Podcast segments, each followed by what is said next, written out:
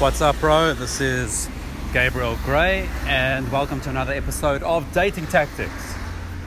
So, this is the first time I've actually done a Dating Tactics episode while walking instead of driving. So, I'm actually walking to yoga. Uh, pretty cool. Right now, I can see mountains, see the beach. Really awesome stuff. So, what I wanted to talk about in this episode is pretty much the concept of making a commitment to yourself when you start this journey. And even if you haven't, making a commitment to yourself now. Okay, what is this commitment? What am I talking about? Well, basically, making a commitment that you are going to do whatever it takes to master skill. You're going to do whatever it takes to achieve your goals through the skill set. You're going to do whatever it takes to get this handled. Okay, and the reason is is because there's going to be so many things happening. Okay, so many things happening in your journey. So many. Should you do this? Shouldn't you? Your values are going to change. Okay, your priorities are going to change, and you really need to understand to yourself and think to yourself like, look, I'm making a commitment. This is important to me. I'm going to have to sacrifice things. Okay, I understand that this is going to be a tough journey. I understand that this is going to be difficult. I understand that I'm going to face a lot of issues when it comes to old friends, family, um, my emotions, handling my emotions. I understand that, but I'm still making a commitment to myself right now that I'm going to do what it takes. Because the thing is, look, you're going to have nights where you don't feel like going out you're going to have weeks where you think to yourself, oh no, I'd rather do go out during the day. You're going to have months where you think to yourself, you know what, um, I don't enjoy the, the game anymore. You're going to have times where your wings don't want to go out with you. You're going to have times where uh, you're going to have so, so many times where you just maybe people don't really want to. You maybe want to hang out with your other non PUA friends. You're going to have times where things aren't working in your game. You're going to have all these things happening. You're going to have times where you just don't like music anymore. You don't want to be in loud environments anymore.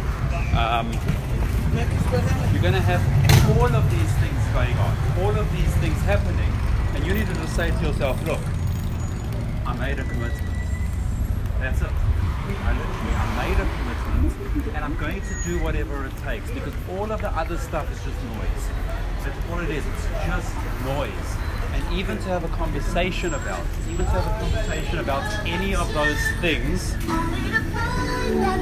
talking boss music, yeah.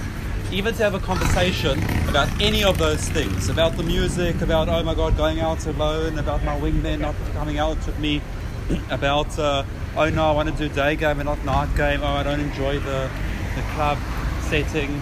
I don't enjoy the. Um, I just don't want to do it anymore. Um, oh, this family member said this, and now I need to stop gaming. Uh, my old friends want to do. No, that's all noise. You don't even bring that up. We don't even have conversations about that because it's all noise in respect to your ultimate commitment to yourself, which is I'm going to do what it takes. It's all just noise. That's all it is. And when you really see it from that perspective, that everything else is just noise, then you can start to really do what needs to be done. But the first step, the real, the first step is making that commitment. Like really making that commitment. However you want to commit, and that's why it's important.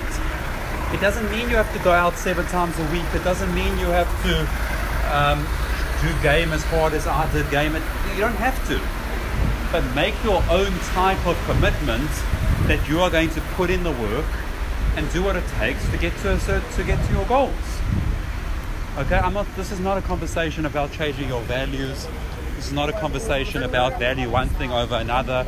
This is just understanding that if you want to do this, if you want to achieve your goals, make a commitment, and then everything else, when it comes to that specific commitment and part, this part of your life, everything else is just noise. Now, look, we are focusing on this specific area. If you are making a commitment to do with to do with your business goals, and maybe there's other things that's also you're thinking, oh, this person said that, this person did that, oh, I need to do this, the, the money situation, this, this, this, this. Again, that's also just noise because we made a commitment to ourselves that we're going to achieve our goals no matter what. So it doesn't matter what field it's in. Here I'm highlighting the game, the game pillar, the game journey, which is you make a commitment and everything else is noise. Because I hear a lot of students complain about things or talk about things that I didn't speak about for in years and years and years. Okay, and look, it's okay. It's it's fine that they're speaking about it. I coach them through it. We talk about it, but at the end of the day, it's a waste of energy.